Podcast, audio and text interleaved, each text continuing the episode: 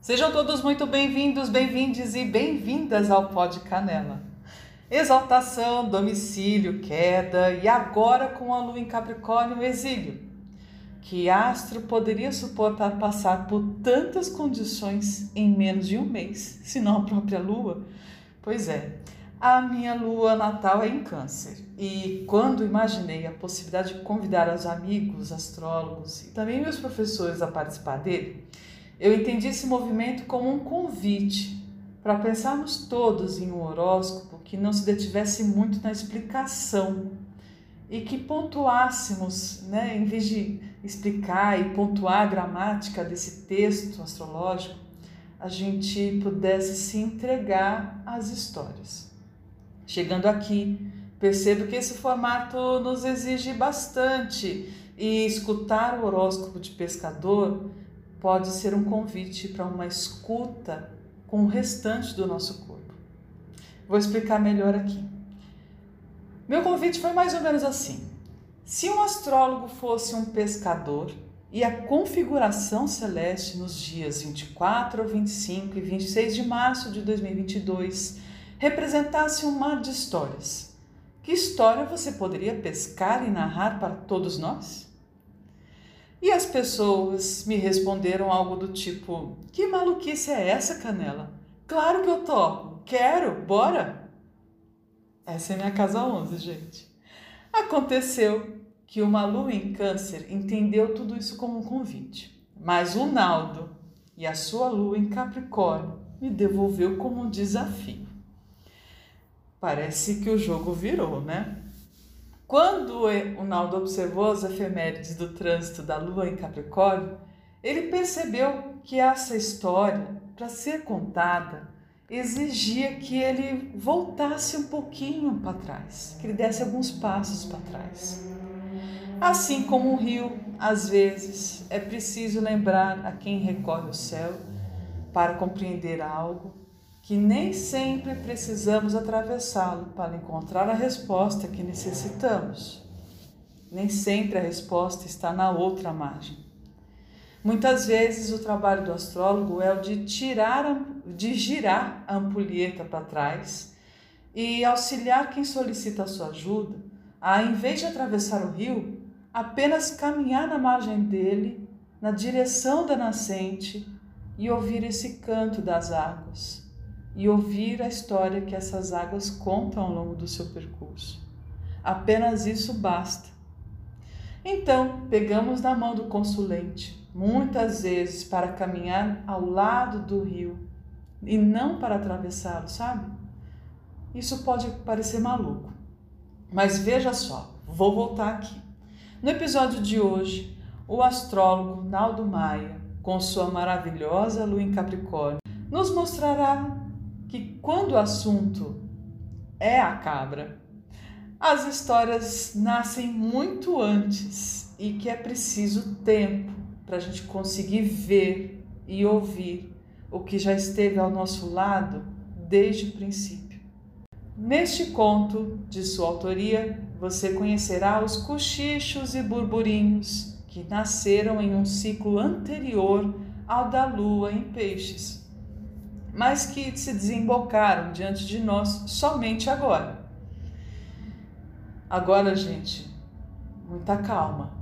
Respire fundo e ouça um horóscopo quentinho, pescado diretamente desse mar que chamamos de céu.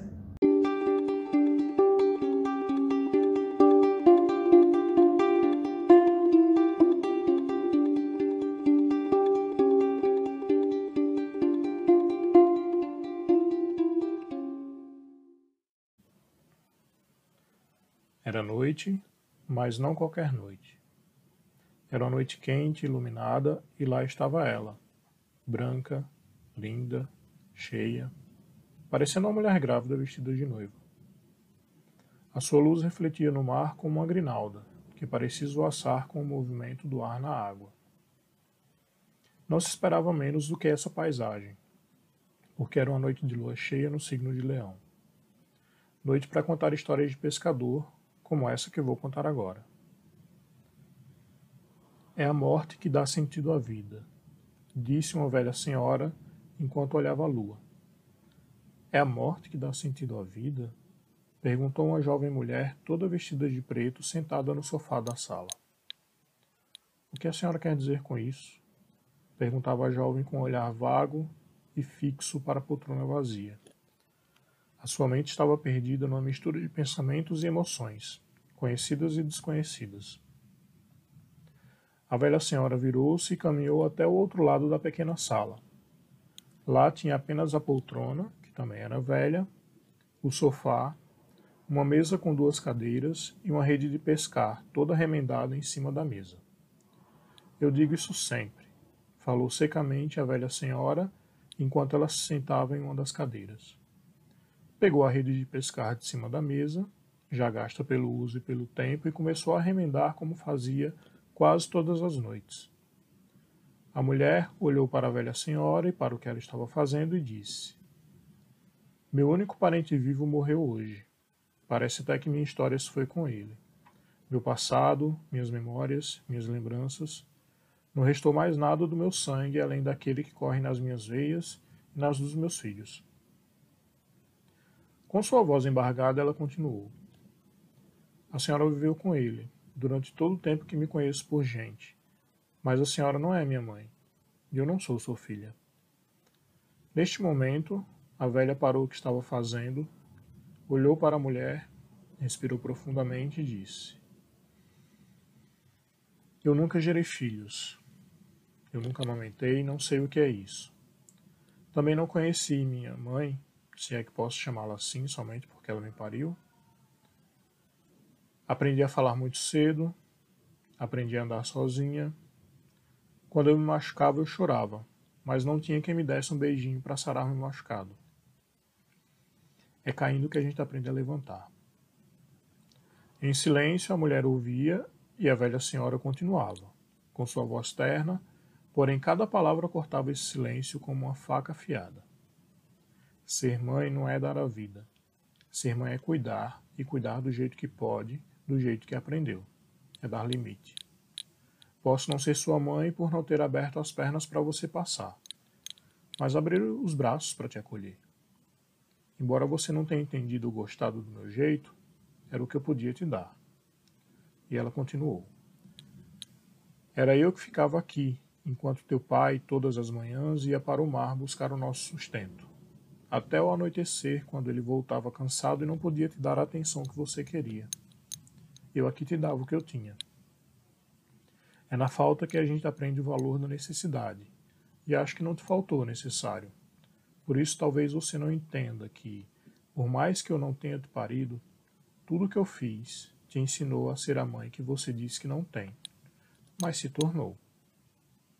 Silêncio. A mulher, que agora mais parecia uma criança, sem palavras diante do que tinha acabado de escutar, começou a chorar. Seus olhos lhe serviam como meios de escorrer de dentro para fora de si toda a mágoa que carregava por anos. Ela não tinha entendido até aquele momento que a principal criança que ela precisou acolher primeiro foi a si mesma, antes de ser a mãe que desejou ter um dia, mas que de um jeito que ela mesma não compreendia conseguiu ser para os próprios filhos. Enquanto enxugava as lágrimas dos olhos, a jovem falou. É muito bom estar aqui novamente, mesmo que o motivo que tenha me trazido de volta tenha sido a morte de papai. Eu não fazia ideia de que eu sentia tanta falta assim desse lugar, do meu pai e até mesmo da senhora. A velha senhora levantou-se e foi em direção à sua filha, sentou-se ao lado dela e, pegando na sua mão, disse: É longe de casa que a gente aprende o que é saudade e encontra o caminho de volta, filha. Porque exílio é lugar e ensina também. As duas se abraçaram. Nesse momento, de olhos fechados, a jovem se deu conta que o que ela abraçava era uma fotografia velha de uma senhora, que também havia partido junto com seu pai naquele dia. Uma velha senhora, que talvez em sonho, em transe ou numa louca fantasia, ela aprendeu a chamar de mãe.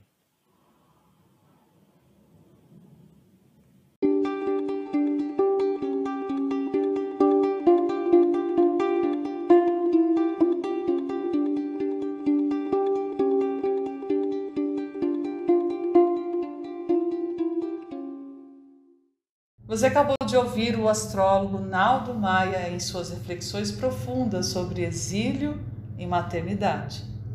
Agora, cá entre nós, só este episódio já inspiraria uma nova série exclusiva só para as luzes em Capricórnio. Em vez de horóscopo de pescador, teríamos então um horóscopo de roer os ossos ou um horóscopo de tirar leite de pedra. O que, que vocês acham? Bom, meu nome é Canela Borges e espero você logo menos para o próximo episódio.